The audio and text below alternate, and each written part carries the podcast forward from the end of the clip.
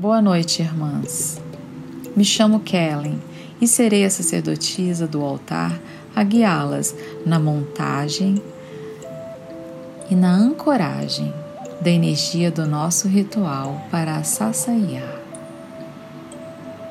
Escolha no seu lar um cantinho, um cômodo um pouco mais reservado, para que você possa ter alguns minutos de tranquilidade, de silêncio, em que você possa viver momentos da deusa com você.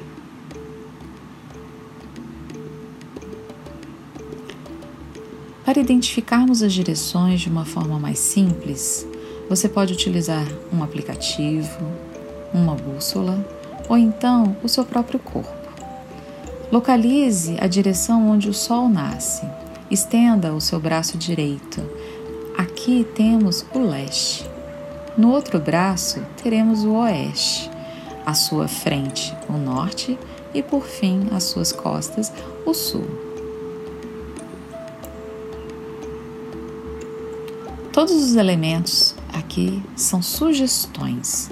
Se você não tiver nenhum desses elementos, não se coloque em risco em busca de qualquer coisa. Lembre-se, a parte contém um todo e o seu altar não precisa ser suntuoso, mas ele precisa ter intenção.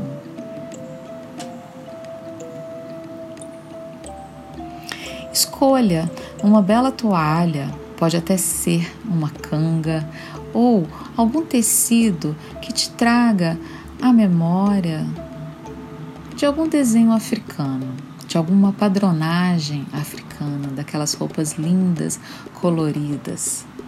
Ou pode ser até mesmo um tecido liso, em tons terrosos.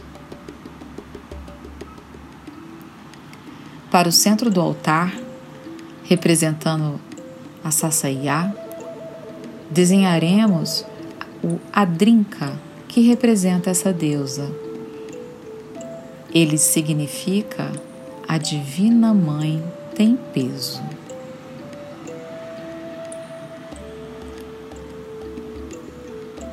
Na direção leste, representaremos o fogo. Traremos para cá uma vela branca, amarela ou verde. Ao sul, traremos o elemento água. E aqui podemos usar uma cumbuca, um cálice, um copo com água, com algumas gotinhas de essência ou óleo de canela ou cravo, ou até mesmo uma água com alguns cristais do teu sangue.